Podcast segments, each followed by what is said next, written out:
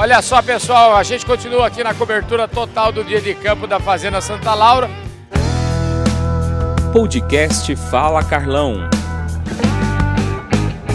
E aqui do meu lado agora o professor Flávio Portela. O Flávio Portela, ele é sumidade aqui no, nesse segmento aqui, entende muito, fez uma palestra extremamente concorrida. Obrigado pela sua presença aqui, Flávio. Oh, um prazer, obrigado por conversar com você, é um prazer muito grande poder estar aqui conversando com as pessoas e passar um pouco da, do trabalho que a gente vem realizando na área de uh, desenvolvimento tecnológico e de extensão, né? Pois é. Ô Flávio, antes de falar desse trabalho, me fala um pouquinho de você agora. É verdade que você nasceu em Tatuí? Me conta um pouquinho dessa história até você chegar lá na Exal. Como é que é a história? É, eu nasci em São Manuel, mas vivi lá um dia. Né? Minha mãe foi lá só para dar luz com um primo que era médico. Mas eu fui criado, eu sou de Tatuí.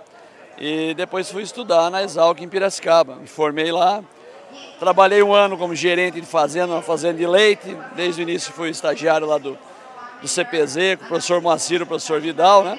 E hoje eu sou responsável pelo CPZ, hoje lá, pelo Clube de Práticas Zootécnicas. Mas depois desse um ano como gerente, eu voltei a fazer mestrado. Tinha um ano de mestrado, o Burg me convidou para trabalhar com ele. Trabalhei com o Burg por dois anos, né? os confinamentos de corte nas usinas, naquela época era bagaço hidrolisado, o Brasil não tinha muito grão, nada, né? Aí eu voltei para a universidade, eles me chamaram para ir lá. E daí eu estou desde 88 que eu estou lá na Exalc, trabalho como professor de gado de corte, na parte de nutrição de ruminantes, né? trabalhei bastante com leite também. E continuo o trabalho lá com a molecada lá. Bom demais. Escuta, é, eu queria saber o seguinte, hoje é um dia de campo extraordinário aqui, lotado, repleto, choveu, que é coisa boa demais. Eu queria saber que você me falasse o seguinte, qual é o cerne da mensagem que você trouxe aqui para esse público tão seleto, de gente que está em busca de informação, de gente que está em busca de melhorar? A nossa discussão foi integrada aqui dentro do que é feito na Fazenda Santa Laura e que a gente vê cada vez mais, né? Você vê uma região como essa que no passado você dava aqui, era só pasto, né? Uhum. Hoje você entra aqui você vê a integração pujante, agricultura e pecuária. E a Fazenda Santa Laura, ela está dentro de, uma, de um processo que é o que a gente sempre defendeu.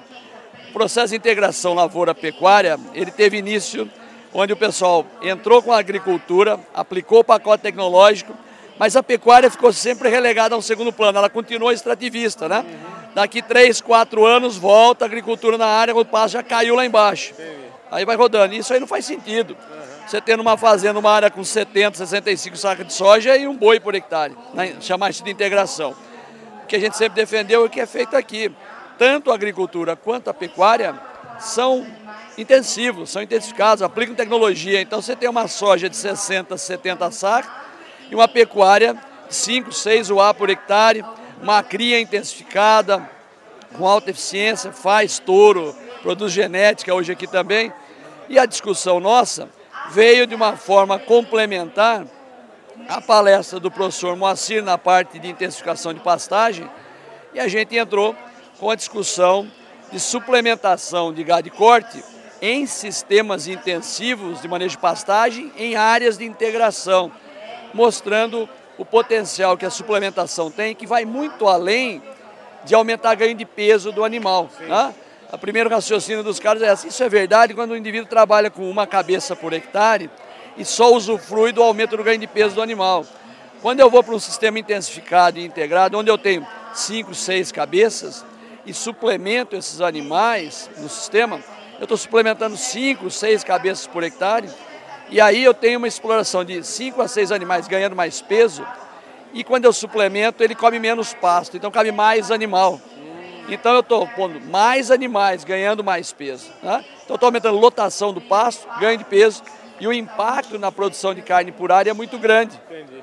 Integrado no sistema que tem agricultura junto. E nós também discutimos aqui uh, o uso dos coprodutos de etanol de milho que estão crescendo muito no Brasil, né? Especificamente nós falamos de um deles, o DDGS, Sim.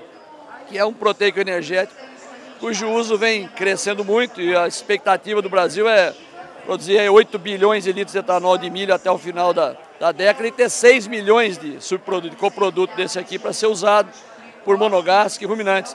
Então o pessoal está aprendendo, descobrindo e usando cada vez mais e a gente mostrou o potencial desse ingrediente como suplemento. Ele já é um produto pronto, um proteico energético com 30 de proteína, que entra na seca, entra nas águas, entra em confinamento, semi-confinamento.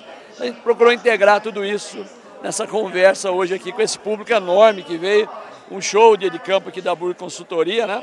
Então, sucesso total aqui. Tem, sei lá, mil pessoas aqui dentro, chovendo, caindo água e a turma grudada aqui, né? aqui, Pois é, rapaz. Mas então... sabe por que esse povo tá aqui?